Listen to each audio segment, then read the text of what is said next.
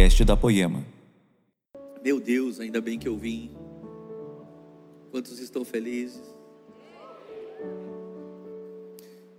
Amados amigos e irmãos, a palavra do Senhor é rica, poderosa, ela é mais afiada que uma espada de dois lados.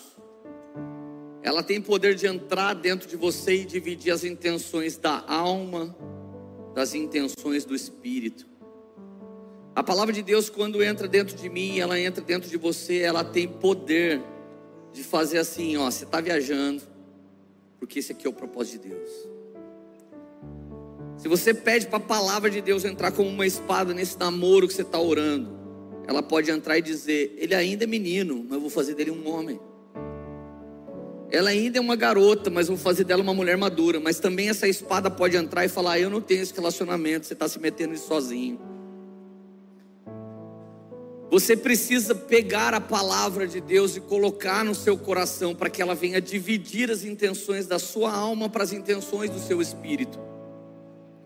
Uma das coisas mais maravilhosas da maturidade cristã é que Deus vai te livrar das coisas que você tenta se enganar e tenta enganar os outros, e isso te faz sofrer muito.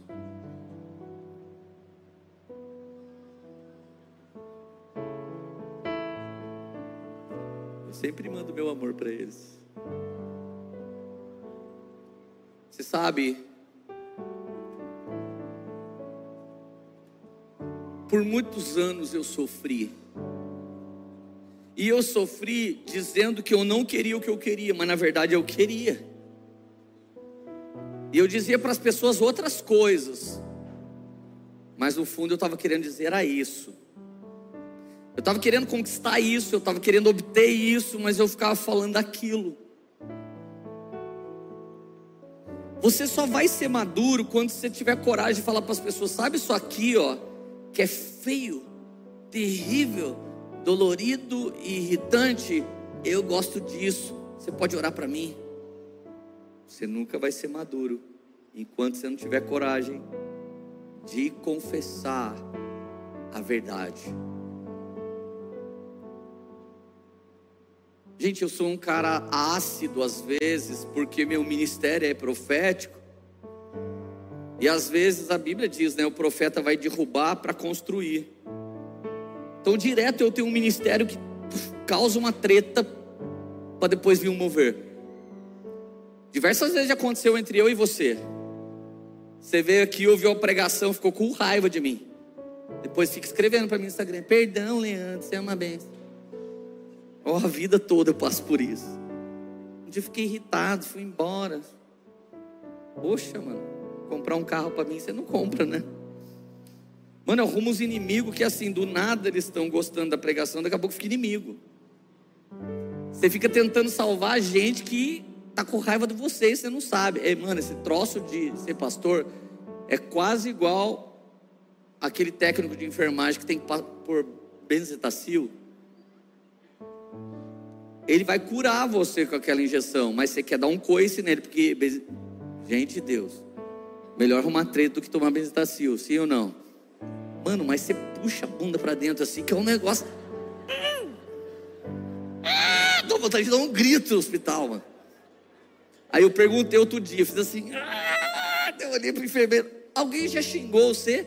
Nossa, tem gente que solta um monte de palavrão. Ô, gente, você sabia que a gente vai pastorear pessoas? E daqui a pouco você está tomando coice delas. Não estou dando direto para ninguém, vem pedir perdão para mim, porque eu já estou cansado. Gente que eu nem sei que existe. Ah, posso te pedir perdão? Ah, mano, eu nem sabia de nada, me deixa quieto. E na maturidade, Deus vai te curar num nível que você vai ter que entender que o mundo vive em quatro níveis. Primeiro nível é morte. Não é gente que ressente, é gente que nunca sara. Ah, eu sou assim porque o meu pai, minha mãe fez isso comigo. Eu sou assim porque um homem passou para trás. E aí eu fiquei assim. E agora todo mundo é um inferno para essa pessoa, porque ela é um inferno ambulante, andante. Essa pessoa não vive, irmão, ela está morta. E você pode mudar lá para minha cidade lá. Quando você chegar, lá você vai estar. E junto com você, você foi junto. Aí se cumpre o provérbio de Tiririco: onde eu vou, lá eu tô. E aí tudo que você tentou deixar aqui nesse, nesse continente foi junto com você. Coisas não resolvidas no seu coração. Eles vão com você em todo lugar que você tiver. Então, o primeiro nível que a Bíblia fala é de homens como o gadareno. Ele é endemoniado e ele não vive.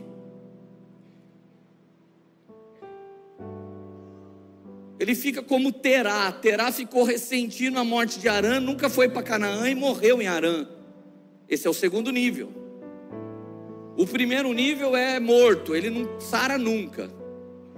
O segundo nível é o ressentido, ele já sentiu, mas ele está ressentindo. Vou te contar uma história, sabe o que fizeram comigo, Maiara? Aí eu ressinto tudo de novo na frente de vocês.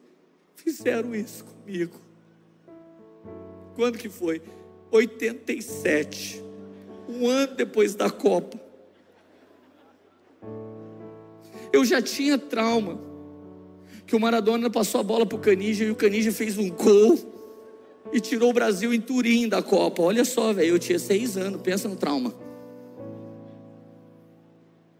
E agora estamos recebendo membros argentinos aqui para Deus curar nosso coração, aleluia. Tem gente que vai contar a história, chora de novo. Quando alguém erra, você sente, e quando você relembra tudo de novo, você ressente. Quem é você? O ressentido. Vamos lá, alguém, gente. Diga ainda bem que eu vim. Você está na maior imersão coach da sua vida, que vem de inteligência espiritual e você não vai pagar nada por isso. E Deus vai te libertar essa noite aqui, nesse lugar, em nome de Jesus. Amém. Segundo nível, de, o terceiro nível de pessoa é pessoas que vivem. Elas vivem. Aí as pessoas vão pedir perdão para elas, dão uma sentida, né? Nossa, nossa. Mas daí elas perdoam e daí cura. Nossa, teve dia que eu já cheguei em lugar, Leandro. Meu sonho era dar em você. Hoje eu vim pedir perdão. Eu falo, nossa, o que, que eu fiz, velho? Não pregou um negócio que eu não queria. Eu falei, olha Jesus, por que, que o senhor não prega? Eu fico pregando a sua palavra e o senhor arruma confusão para mim.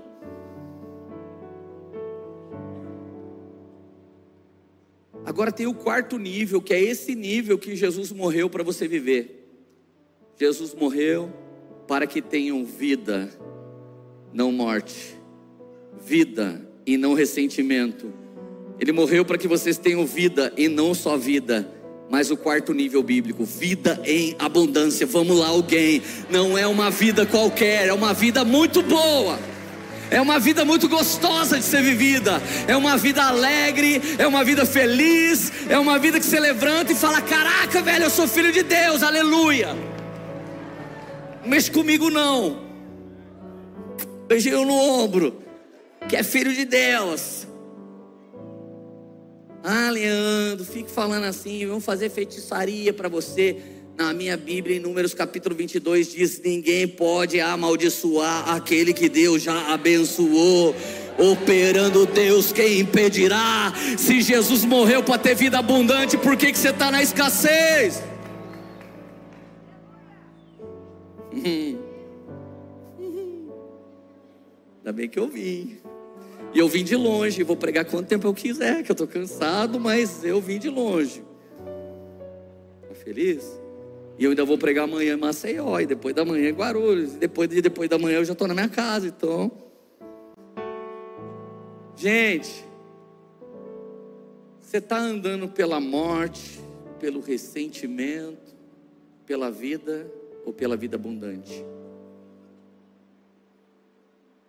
Não fica bravo comigo enquanto eu prego isso. Minha vida não começou assim. Eu sou casado três vezes com a mesma mulher, separado seis vezes da mesma mulher. A polícia já me pegou nessa cidade. Agora Jesus me dá a graça de discipular alguns policiais.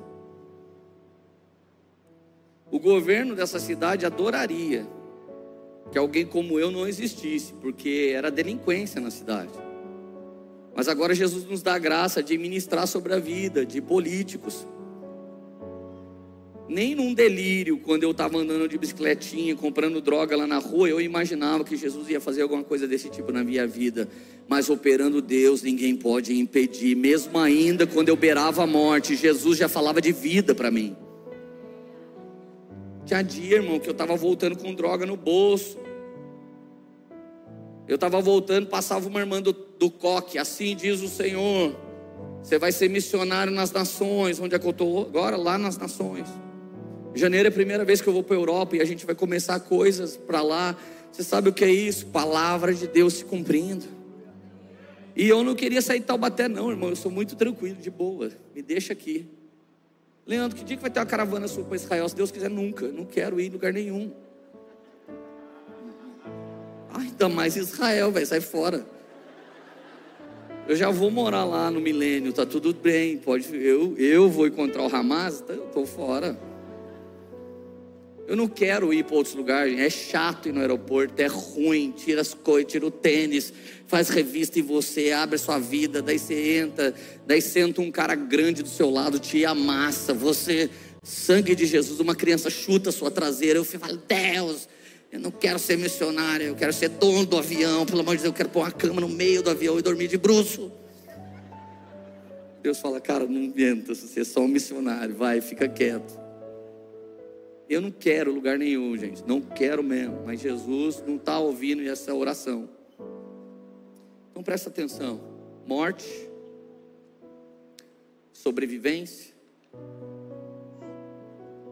vida ou vida em abundância. A vida em abundância não está em quanto dinheiro você tem, quantos amigos você tem, se você é casado ou não. Davi, quando erra, adultera, ele escreve o Salmo 51 e ele faz três pedidos para o Senhor: coração reto, espírito inclinado a obedecer e alegria da salvação. Se você já aceitou Jesus como Senhor e Salvador da sua vida, você carrega a alegria da salvação. Ninguém pode te mandar para o inferno, porque o nome de Jesus já está te trazendo para o céu. Se o crente não tem a alegria da salvação, ele não tem nada. Então é só orar, espírito reto e coração inclinado a obedecer. Por favor, Senhor, me dá isso. Diversas vezes você está bem sucedido e isso te rouba do coração reto, e isso te rouba do espírito inclinado a obedecer. Então o que é melhor? É melhor não ter e ser cheio de Jesus. Então minha pergunta não tem melhorado, não é mais vocês estão felizes, é está morrendo feliz ou está vivendo triste? O que você responderia? Está morrendo feliz ou está vivendo triste? Tem um monte de irmão vivendo tudo que quer. Vive tudo que quer. Está morrendo feliz? Está vivendo triste? Eu estou vivendo, eu vivo tudo que eu quero, mas ai, me dá uma tristeza, me dá um vazio no coração. Então vamos lá, João capítulo 12, versículo 29. Para você viver, presta atenção, para você viver uma vida abundante, você precisa ver, ninguém pode te colocar lá. Você entra lá sozinho. Sua mulher não te põe lá, seu marido não te põe lá. Seu, seu marido pode estar vivendo lá e você pode não. Seus pais podem estar vivendo lá e você não. As pessoas ao seu redor podem estar vivendo lá e você não. E às vezes você diz, eu não estou feliz por causa disso, mas na verdade é por causa daquilo aqui que você nunca fala. Entende? Por causa dessa mentira, nunca vamos encontrar graça, porque a mentira é a irmã gêmea da desgraça. Às vezes, confessar nosso pecado é falar a verdade, e falar a verdade encontra graça. É melhor uma verdade ruim que encontra graça do que uma mentira boa que nos mantém na desgraça.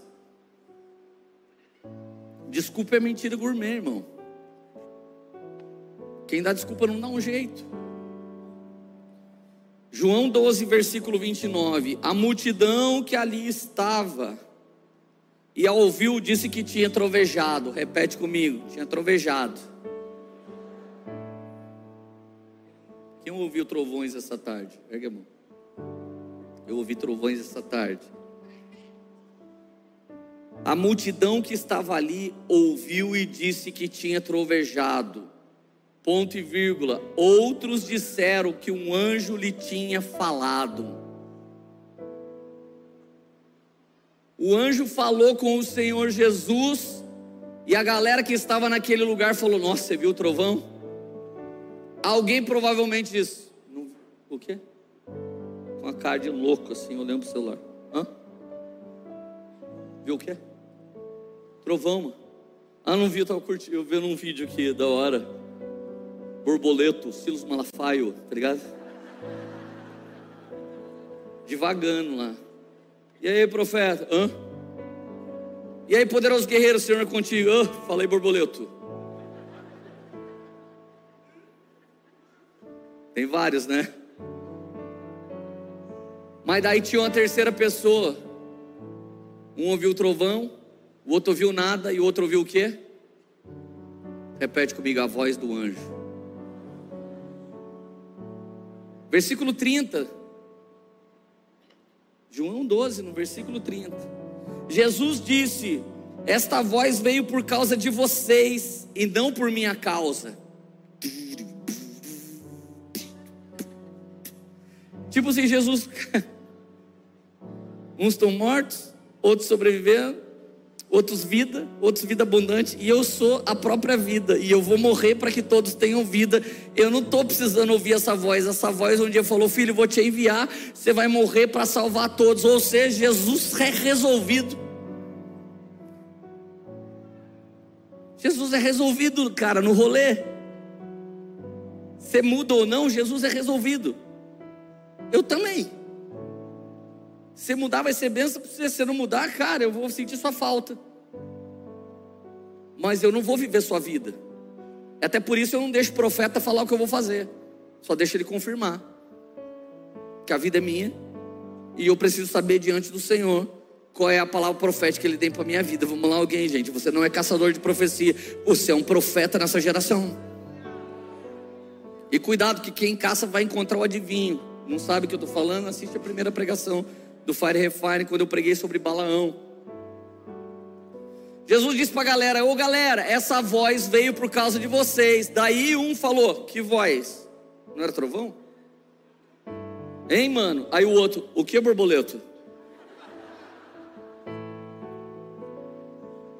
Esses são os três tipos de irmão que sempre estão na igreja com a gente: os borboletos,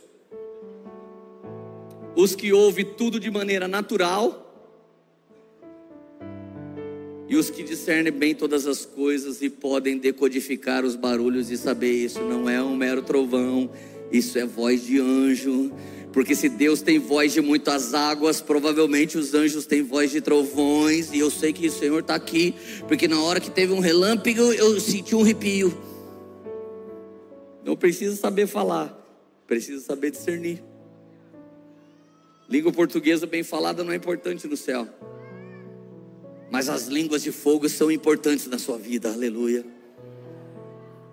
Vamos lá, alguém. A multidão que estava ali ouviu que tinha trovejado, outros disseram era a voz do anjo, e Jesus disse: Essa voz veio por causa de vocês. Agora vamos lá. João 12, 35, seguindo ainda o texto. Disse então Jesus: Por mais um pouco de tempo, a luz estará entre vocês, ou seja, Ele Andem enquanto vocês têm luz, para que as trevas não te surpreendam, pois aquele que anda nas trevas não sabe para onde está indo. Leandro, mas Jesus estava na terra, ele era a luz, e a luz estava com os homens, mas agora ele não está mais, mas ele deixou algo muito poderoso para a gente: lâmpada para os meus pés. Densas trevas vão cobrir Taubaté, mas vai ter lâmpada nos seus pés e luz para o seu caminho. São palavras do Senhor para a sua vida. Não é palavra de Leandro, não é palavra de Zé Barreto, não é palavra de Ladentim, não é palavra do diamante, é palavra de Deus para a sua vida. Lâmpada para os meus pés e luz para os meus caminhos. Então pode estar tá caído o mundo, mas para você tem luzinha garantida para cada passo e iluminação para o seu caminho. Amém? Alguém está em trevas, alguém ressentindo, alguém está na luz, mas para você é a vida abundante. Senhor, é por ali, se a luz ficou para cá, volta para cá. Senhor, é para cá, saiu a luz do seu pé, volta onde ela estava. Leandro, estou ouvindo o que Deus falou agora, fica onde ele falou por último. Ou volta para cumprir a última coisa que ele disse. E depois que você cumpre, provavelmente vai falar outra coisa. Agora talvez a gente não tenha cumprido direito. Vamos lá, alguém, se você está entendendo, diga aleluia. Ainda bem que eu vim.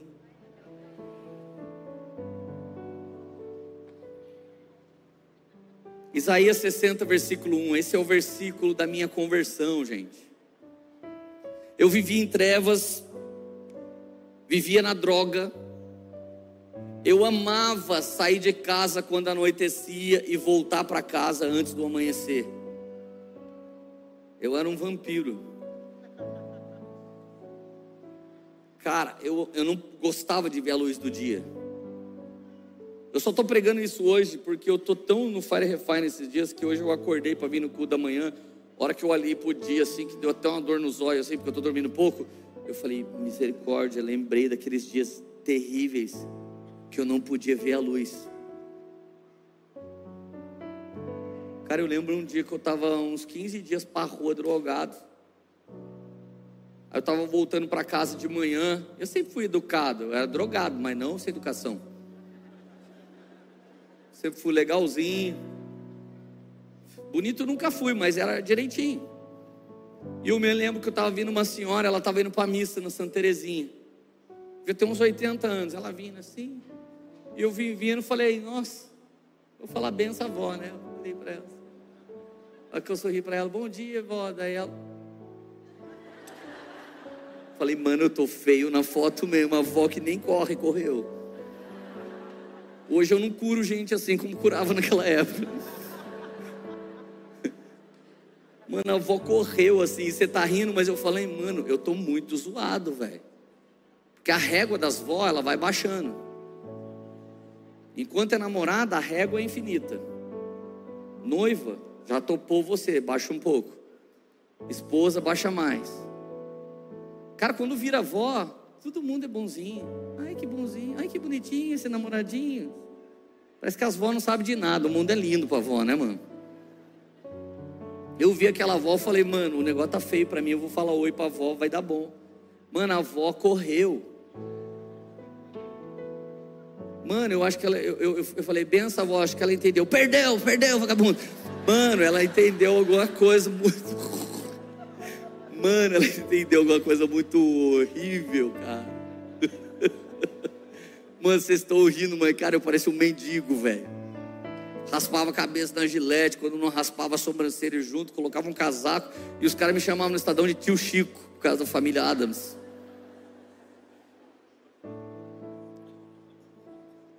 Cara, eu vivia nas trevas. Isso era por volta de 1999, véspera da minha conversão. Tinha 20 anos. Um dia um homem de Deus impôs as mãos sobre mim e começou a profetizar sobre a minha vida. Foi o dia da minha conversão. Ele abriu a Bíblia e ele leu Isaías 60. Nunca vou esquecer esse texto. Ele é gravado na tábua do meu coração. Levante-se, refúgia, porque chegou a sua luz e a glória do Senhor raia sobre você. Olha a escuridão, densas trevas envolvem os povos, mas sobre você raia a luz do Senhor e sobre você se vê a glória do Senhor. As nações virão a sua luz e os reis o fulgor do seu alvorecer. Claro que essa palavra não é profética sobre mim, ela é profética sobre Jesus. Mas se Jesus mora em mim, Essa palavra é profética sobre mim. Ele vai tirar qualquer um das trevas e a luz do Senhor vai acender em você. Então, como evangélico, eu posso te dizer: ó, é luz não falar palavrão. Como evangélico, eu posso falar: ó, é luz não andar mais peladão. Como evangélico, eu posso falar para você: ó, é luz não fama mais, não ficar bêbado mais mas a religião evangélica não salva ninguém. O novo nascimento, ninguém te diz nada, mas o Espírito te diz tudo de dentro para fora. Aqui dentro eu não fumo mais, aqui dentro eu não bebo mais, aqui dentro eu não roubo mais, aqui dentro as palavras que antes era palavrão agora são palavras proféticas, porque não é sobre ser evangélico, é sobre o evangelho vivo está sendo estabelecido dentro de você.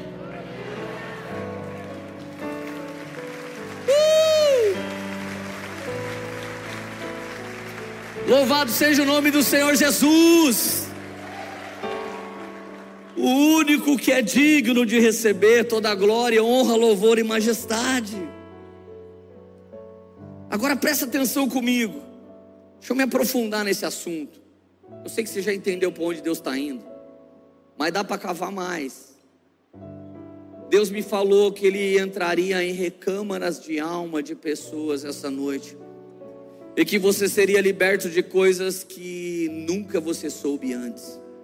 Porque tem coisas que Deus nos liberta instantaneamente, tem coisas que Deus nos liberta rapidamente, tem coisas que Deus nos liberta a, num médio prazo, tem coisa que Deus nos liberta a longo prazo, e até o dia da sua partida ou da sua transformação, o Senhor estará trabalhando em você de glória em glória. Então fica atento que Deus quer trazer ainda um nível de cura maior sobre a sua alma, sobre a sua mente, sobre o seu coração, para que você viva cada vez mais uma vida abundante. 1 Samuel 3, verso 1.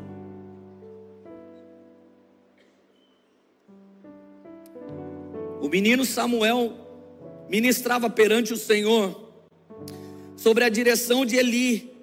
Naqueles dias, raramente o Senhor falava, repete comigo, raramente o Senhor falava.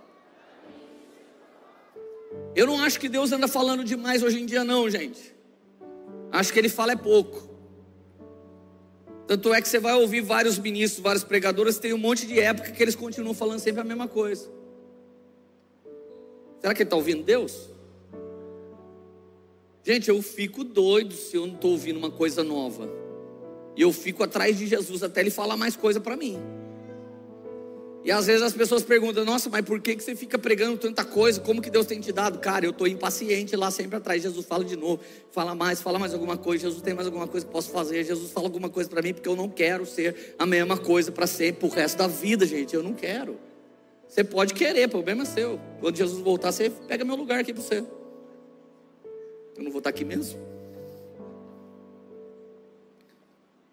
Gente, presta atenção. Raramente o Senhor falava e as visões não eram frequentes.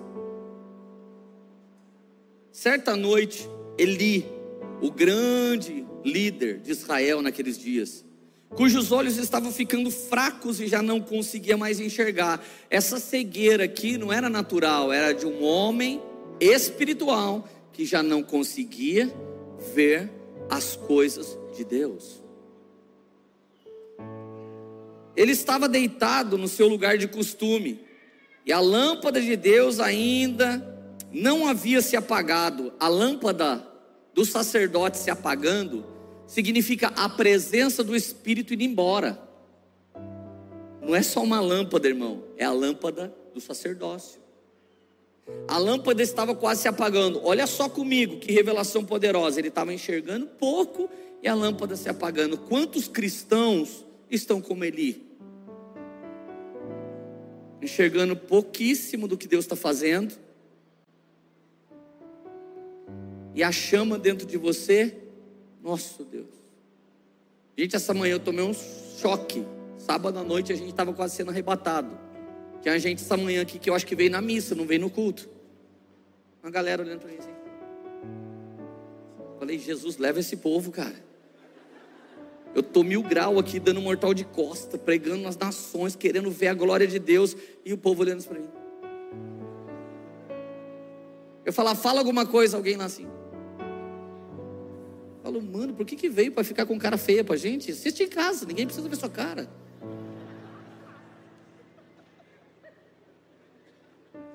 Mano, ajuda nós, gente. Dá uma risada, pelo menos, puxa. Se fosse o Corinthians, você gritava, safado. Grita para Jesus, caramba. É Ele que morreu por você. Aleluia. Aleluia. A lâmpada de Deus não havia se apagado e Samuel estava deitado no santuário do Senhor, onde se encontrava a arca de Deus. Gente, Samuel estava lá. Quem é Eli? A velha geração que sabia o que Deus fazia. Quem é Samuel? A nova geração que não sabia o que Deus queria fazer. Vamos lá, alguém, gente. Sempre vai ter isso, e eu não estou falando de idade. Tem gente aqui na Poema que você é tão poemeiro, tão poemeiro, tão roots, tão original, que você já sabe tudo que Deus vai fazer, né? Só não sabe o que Ele quer para sua vida ainda.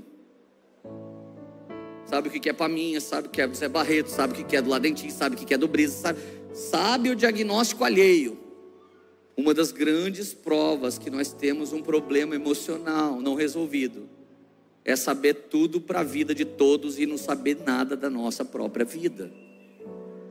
Se arrependa, irmão. Fica quieto, para de falar das pessoas. Fala de você para Jesus. Rasga o coração para Ele, deixa o povo em paz, Ele cuida das pessoas. Agora, versículo 4, 1 Samuel 3, verso 4. Então o Senhor chamou Samuel.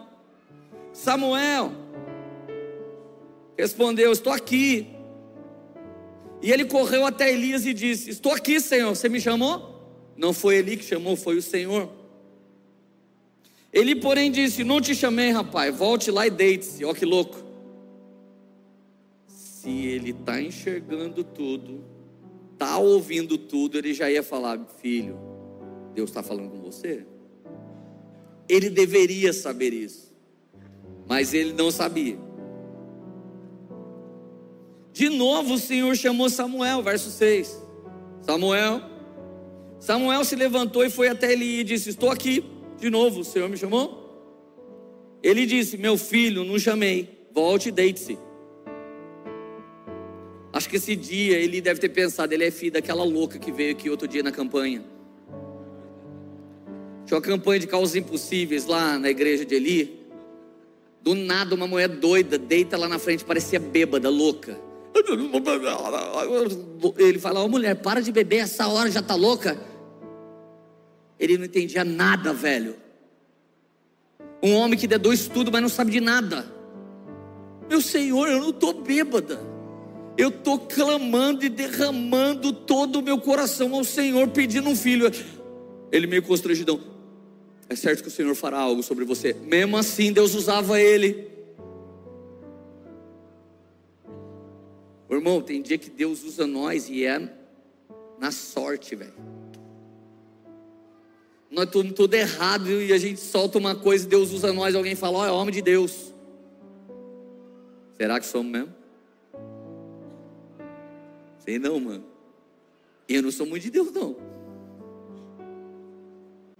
Eu já devia ter vencido várias coisas. E não estou falando de pecado deliberado, não. Mas estou falando de umas coisinhas que não era para eu viver mais. Ainda, eu ainda arrumo, cara. Nosso Deus. Ainda bem que sou só eu, né, irmão? Vocês vão tacar pedra em mim ou vão falar nós também? Aleluia. Vai, um, dois, três.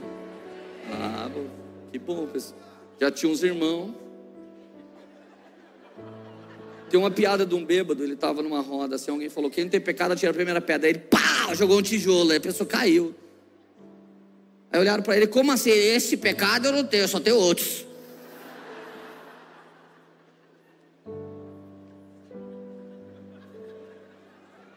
Será que era você esse bêbado safadinho?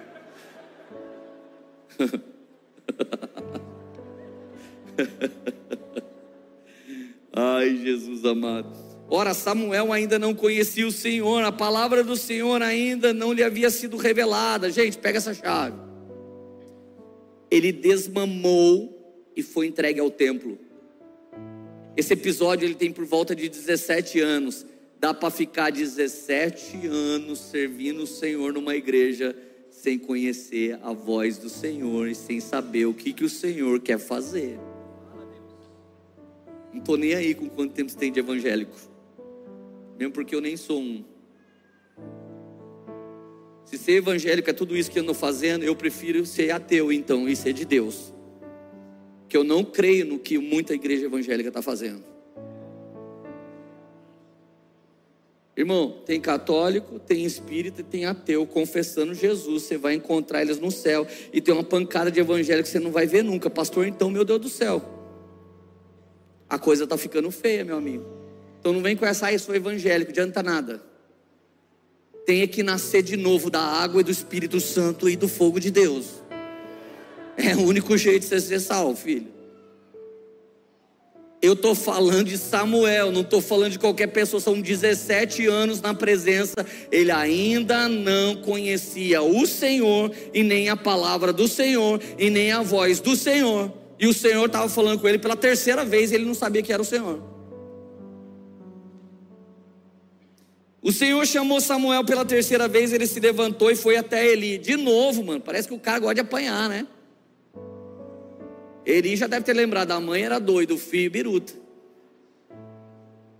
A mãe loucona que ficava aqui na igreja fazendo aqueles barulhos maluco, querendo ele, agora ele nasce e deve ser mais bipolar do que a mãe. O Senhor voltou a chamá-lo, como nas outras vezes. Não, deixa eu vir aqui ainda. Samuel chamou Samuel pela terceira vez. Ele se levantou e foi até ele e disse: Estou aqui. O Senhor me chamou. Ele percebeu que o Senhor estava chamando o menino. Gente, ele percebeu, ele não teve certeza, ele não teve a revelação, ele não levantou junto, cara, vamos lá, se Deus vai falar com o senhor, eu quero ouvir também. Não interessa quem que vai, eu quero queimar. Gente, eu não sei se vocês perceberam, eu não trouxe ninguém de fora no Fire. Para que famosinho no card? Será que não basta uma família espiritual, pessoas que você conhece a vida?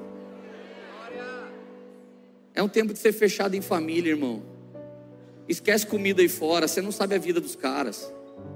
Tem muito branding hoje, tem muito storytelling de pessoas que só estão no nosso meio querendo dinheiro gospel. É melhor a gente andar no vida na vida. Essa família aqui não é perfeita mas ela é aperfeiçoável, só tinha homem que tinha temor. Que coisa linda nós vimos todos esses dias. Filhos espirituais de uma casa honrando, servindo e louvando ao Senhor. Não tinha fit nada com ninguém, era só filhos dessa casa. Louvado e engrandecido seja o nome de Jesus. Não é sobre atrações, é sobre o céu nos assistir, louvando a Deus. Vamos lá, gente. Eu estou gostando disso. Ele percebeu que o Senhor chamara o menino e lhe disse: Vai, deita-se. E se ele chamá-lo de novo, fale: Senhor, pois o teu servo está ouvindo. Então Samuel foi deitar. Gente, presta atenção. A geração mais velha pode estar errante. E eu não estou falando de homens velhos. Eu estou falando de pessoas envelhecidas em seu espírito. Eles podem ser errantes, mas esse Samuel recebeu o destino desse Eli. Não importa se já abusaram você de você em alguma igreja você ainda continua temente e Deus continua fazendo uma boa obra em você. Para de chorar pelo que fizeram e começa a valorizar a Deus pelo aquele alimento que você está recebendo nesse momento e pela liderança que você tem hoje e ora para que ela não caia também. Ore para que ela se mantenha humilde também em nome de Jesus. Poema não é melhor que outros. Sabemos que existe ainda sete mil que não se dobraram a Baal. Tem muita apostasia, mas tem sete mil que não se dobrou. Tem muita gente crente de verdade ainda orando ao Senhor e buscando ao Senhor Senhor, vamos lá, alguém, gente. Por favor, recebe essa instrução verdadeira e fiel no seu espírito. E o Senhor voltou a chamá-lo nas outras vezes: Samuel, Samuel. Agora foi duas vezes. Alguns de nós precisam que chame duas vezes, né? Se, a, se o meu pai Zé, Zé Barreto fala Leandro, Leandro, já acabou o mundo, irmão. Porque todo mundo me chama de ler. Leandro, ou é presta atenção mais sério, ou eu já fiz uma coisa errada faz tempo. Leandro, Eu gosto mais da minha mãe. Ela fala, Gustavo, é, Lucas. Ô menino, é Leandro. Eu falo, oi, mãe.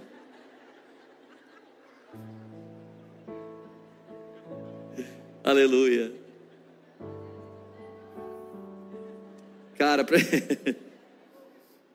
gente, Samuel, Samuel, Samuel disse: Fala, teu servo está ouvindo. Ele ficou deitadinho assim, ó. Deus não quer uma geração pronta para fazer, Ele quer uma geração prostrada, pronta para ouvir. Deus não tem pressa na obra, não. Mentira para você. Ele quer relacionamento com você, Ele quer falar ao seu coração. Depois que Ele fala, você terá uma boa obra. Ele não tem pressa na obra. Não tem. Senão Ele mandava os anjos fazer, eles são muito mais rápidos, precisos. Não perdem tempo como a gente. E o Senhor disse a Samuel: Eu vou realizar em Israel algo que fará os ouvidos de todos os, os que ficarem sabendo estremecer, eu vou estremecer tudo. Uma geração que esqueceu como Deus fazia e uma geração que não sabe o que Deus fará. Era exatamente essa transição. Nós estamos vivendo ela esses dias. Gente, não vai falar com gente que diz para você que sabe como é que Deus faz as coisas.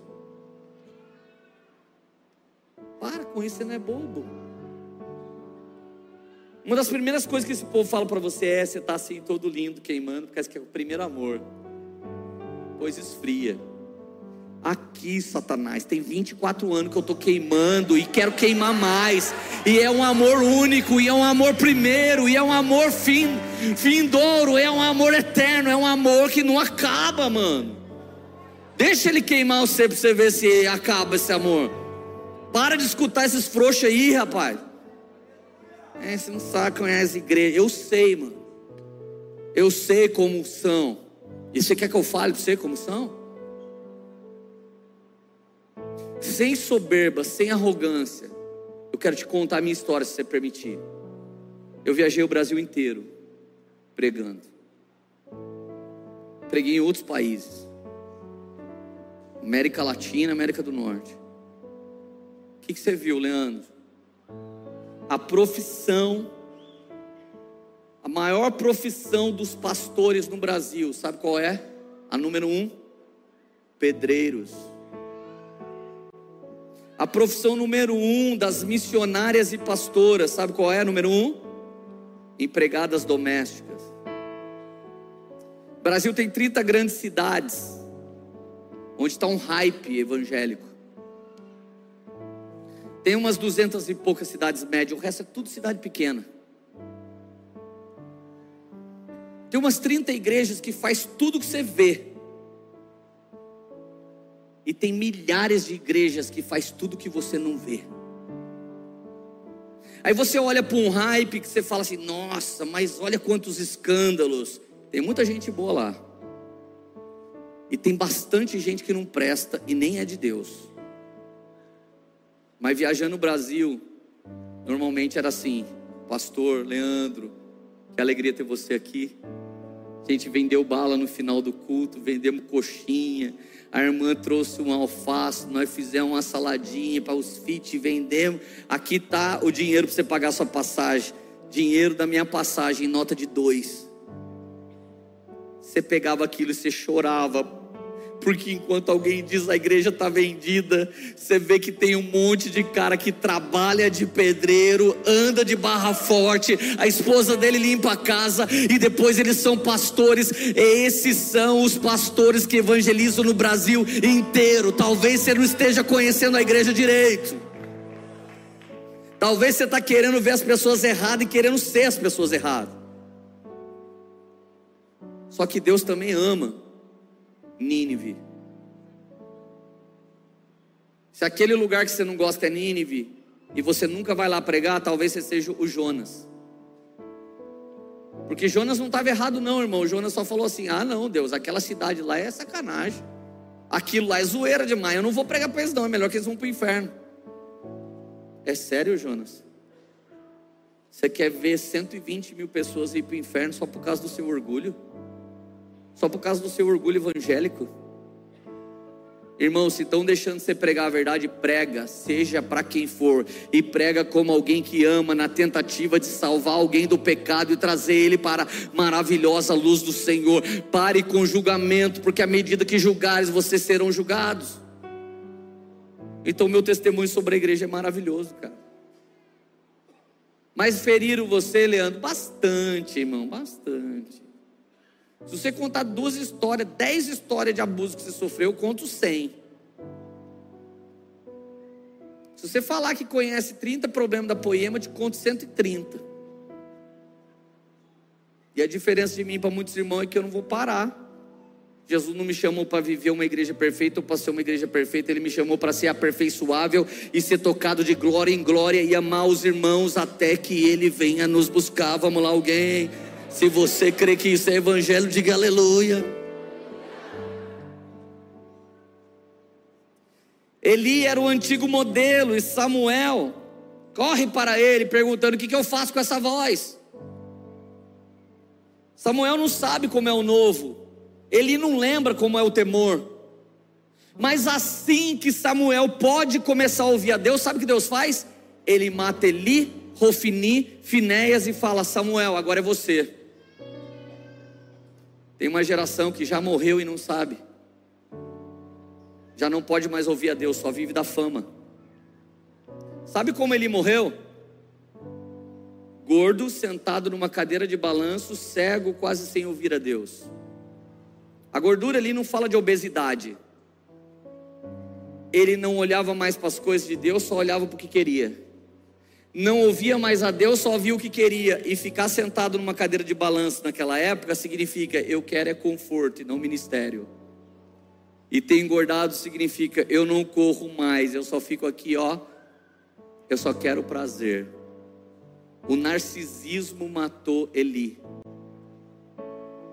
Todo ministro que quer tudo para si morre como Eli. O antídoto é semear na vida do próximo, é honrar a vida do próximo, é fazer coisas para as pessoas. É assim que Samuel trilhou sua caminhada. O velho era estamos confortáveis nos nossos ministérios extraordinários. O novo, eu não sei como, eu não sei ouvir direito, mas eu estou prostrado. Eis-me aqui, ele, eis-me aqui, ele, eis-me aqui. Ame as pessoas e pregue. Ame não aceitando o que elas fazem, mas pregando o que elas precisam ouvir. É assim que ama, segundo o Evangelho. Você pode dizer, ainda bem que eu vim. Agora, gente, quem é Eli? Aquele que não ouve mais o trovão. Quem é Samuel? É aquele que está ouvindo, mas ele tem que começar a prestar mais atenção para saber: não, isso não é um trovão, é a voz do anjo. E no meio daquele que não ouve, para aquele que ouve, tem o borboleto.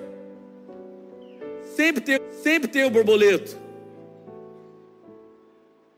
É uns caras que estão viajando, mano. Tem dia que você está falando uns oráculos sobrenatural, Deus está revelando um monte de coisa na mesa. Alguém fala, mano, você viu esse vídeo que viralizou?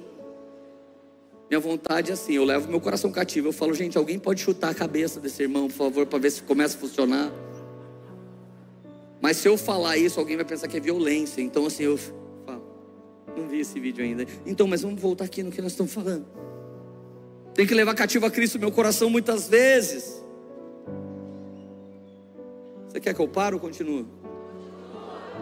Atos dos Apóstolos, capítulo 20, versículo 7. No primeiro dia da semana, que dia que é esse, gente?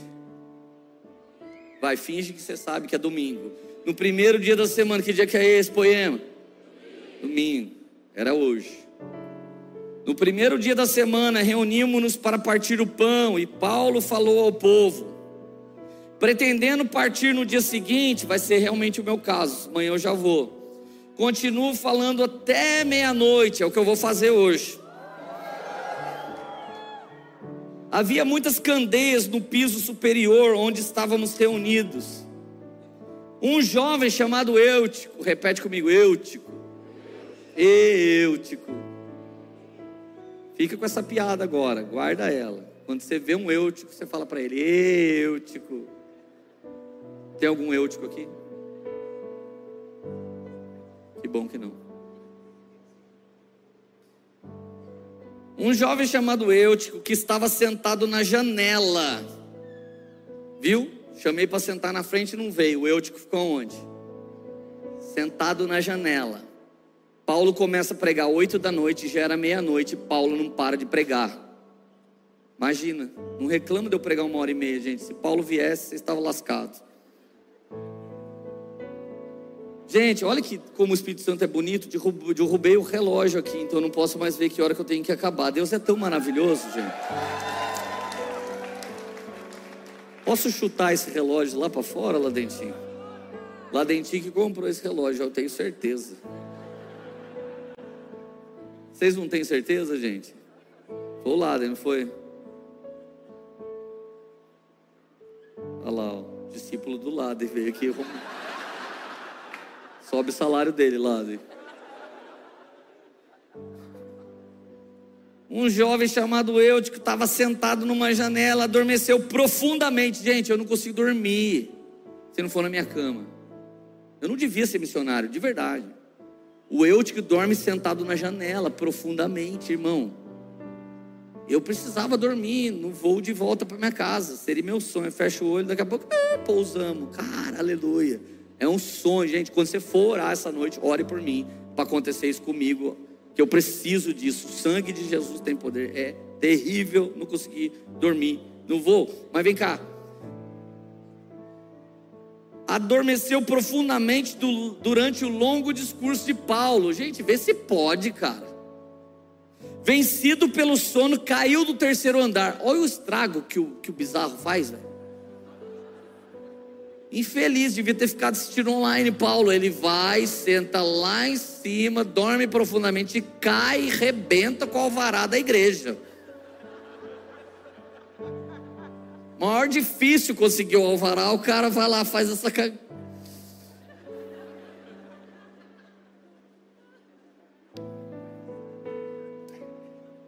Quando levantaram, estava morto.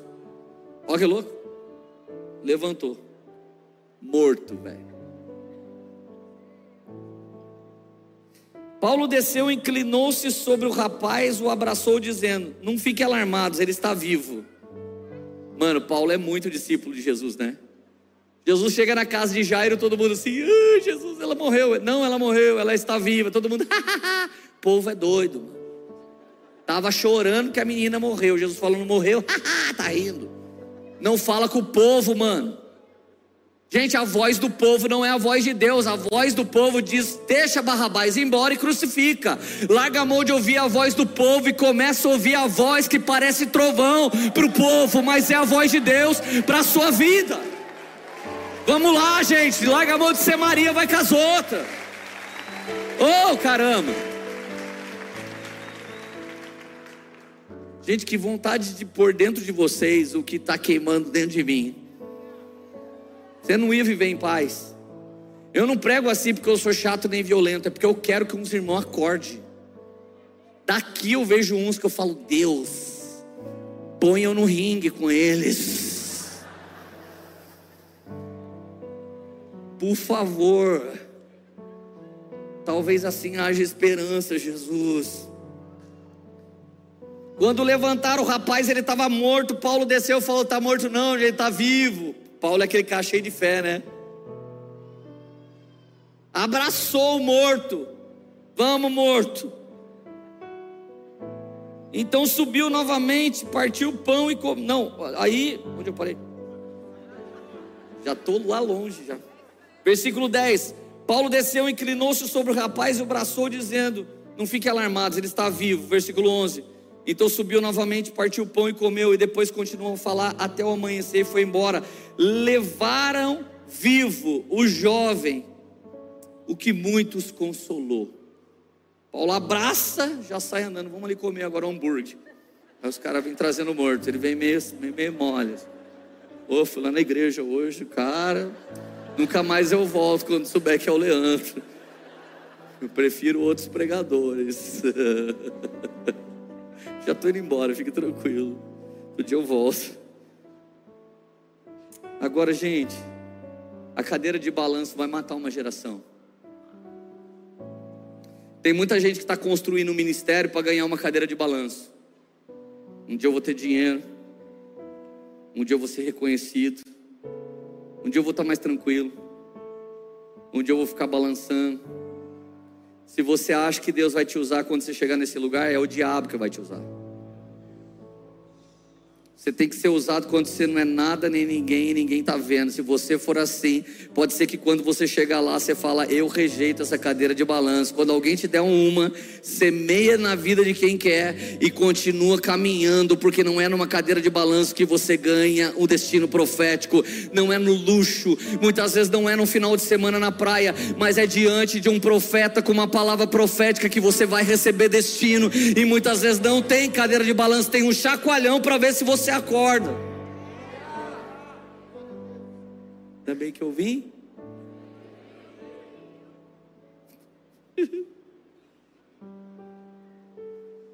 Então você conhece as três pessoas agora? Escuta essa história maravilhosa que eu vivi hoje. Minha sogra estava ouvindo uma pregação essa manhã na rádio eu, e o pregador pregava sobre Eliseu, Elias. Elias foi na casa da viúva, ou Eliseu, foi na casa da viúva, abençoou a viúva e seu filho. E ela estava preparando o almoço para me receber. E cara, é muito intrigante para mim, eu só estava indo na casa da minha sogra, mas ela não estava recebendo o genro. Ela falou para minha mãe assim, assim que minha mãe chegou: Nossa, hoje eu ouvi uma pregação do profeta indo na casa da viúva e do seu filho. Aí eu pensei, é Deus falando comigo, porque o Lê vai vir comer aqui. Eu fui o cara que traiu a filha dela. Se Jesus não faz você nascer de novo, você nunca vai ter moral com a sua sogra. Eu sou o cara que foi embora de casa. Se Jesus não te dá um novo nascimento e não diz para as pessoas que você é de Deus, você vai carregar essa história trágica para sempre. A vida não é fácil para a gente, mas ela é maravilhosa para quem vive em Jesus. Ele pode apagar o seu passado e converter ele num grande testemunho. Então, sabe o que aconteceu? Assim que eu comi, eu abracei o Tiago e minha sogra. Eu comecei a orar por eles.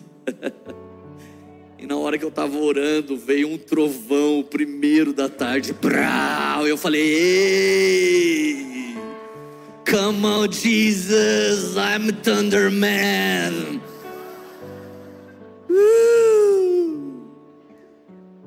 Thunder. Para muita gente era só um trovão. Para mim era a voz do anjo falando sobre minha vida, sobre minha casa, sobre nosso ministério, sobre minha sogra, sobre meu cunhado e sobre esta geração. Para muitos é só um sinal normal. A meteorologia já tinha falado. Para outros, o borboletão. Nem vi, teve trovão hoje. Para outros, voz do anjo está falando aqui nesse lugar. Olha lá para Israel e a guerra do Hamas. Ah, é guerra que sempre existiu, né? Para uns é guerra que sempre existiu. Para outros são sinais escatológicos. Ah, será que vai ter grande tribulação? O texto sagrado diz: haverá rumores de guerra, mas agora não é mais rumor, agora já é a guerra. Para muita gente, ah, o mundo está ficando mal, né? Para nós, o inimigo está tomando posse dos seus lugares de influência para que comece uma grande tribulação, mas Jesus virá e esmagará Satanás com o sopro da sua boca, e nós nos casaremos com ele, e estaremos com ele para todo sempre, e ninguém que tinha o nome escrito no livro da vida se perdeu. Ninguém. Nenhuma pessoa se perdeu. Uh! Ninguém. Yeah. Tá com medo do quê? Do trovão? Fecha os teus olhos. Se você crê, a partir de hoje você não escuta mais trovão. Se você crê, a partir de hoje você escuta a voz do anjo. Escuta isso antes de eu orar para você. Tem muita teologia para refutar o que eu acabei de pregar. Muita. Alguém pode pegar essa pregação e falar assim, teologicamente, cara, o Leandro nem pregou nada com nada. Nada a ver pegar um negócio de trovão e falar que Deus está falando. Eles não podem ver. A Bíblia diz que a letra mata, muita letra tem matado muito crente, mas o Espírito que vivifica ele está aqui e ele pode fazer milagres essa noite. É sobre isso que nós estamos ministrando. Volta a ser um crente que queima, meu irmão, minha irmã. Não, não tenha essa palavra como algo assim, poxa vida, Lê Estava com saudade de você, você veio aqui brigar com a gente. Não, não, não. Me tenha como um amigão que está falando para você o que muitas pessoas gostariam de falar, mas você não ouviria. Antes que eu ore, responde por Espírito Santo: qual nível de vida você está vivendo? Morte? Sobrevivência? vida ou vida com abundância. Eu tentei o suicídio quando eu tinha estava fazendo 20 anos de idade. Minha mulher tentou suicídio por 11 anos. Eu estou ministrando para você com o poder de Deus que me libertou da tentativa de suicídio para a sua maravilhosa luz e tem me dado vida e abundância. E eu começo a repreender agora espírito de morte, depressão, pressão, ansiedade. Eu começo a repreender agora egoísmo, orgulho, ambição, inveja. Eu começo a repreender agora uma vida dupla, uma vida oculta, uma vida frágil, uma vida mentirosa, uma vida obscura. Eu começo a repreender agora, em nome do Senhor Jesus, liberando vida sobre a sua vida, vida de Deus, sobre sua vida, liberta pessoas dentro de casa agora, Espírito Santo, liberta pessoas agora dentro de casa, onde quer que elas estejam. Eu dou uma ordem que todo mal caia por terra pelo poder do nome do Senhor Jesus, onde quer que essa live esteja chegando agora, entra nessa casa, entra nesse coração e salva essa essa vida, Pai, em nome de Jesus. Salva pessoas aqui que estavam sobrevivendo, salva pessoas aqui que estavam morrendo, salva pessoas aqui, Deus, que estava contente só em viver e começa a liberar vida abundante de Deus sobre esse lugar. Vida abundante de Deus sobre esse lugar. Se o Senhor desceu no inferno e buscou a Érica e hoje ela está lá na América pregando a palavra. Se o Senhor entrou na sepultura e me tirou de lá, faz de novo aqui essa noite e liberta pessoas do cativeiro, e liberta pessoas do lugar obscuro, liberta pessoas de dessas trevas.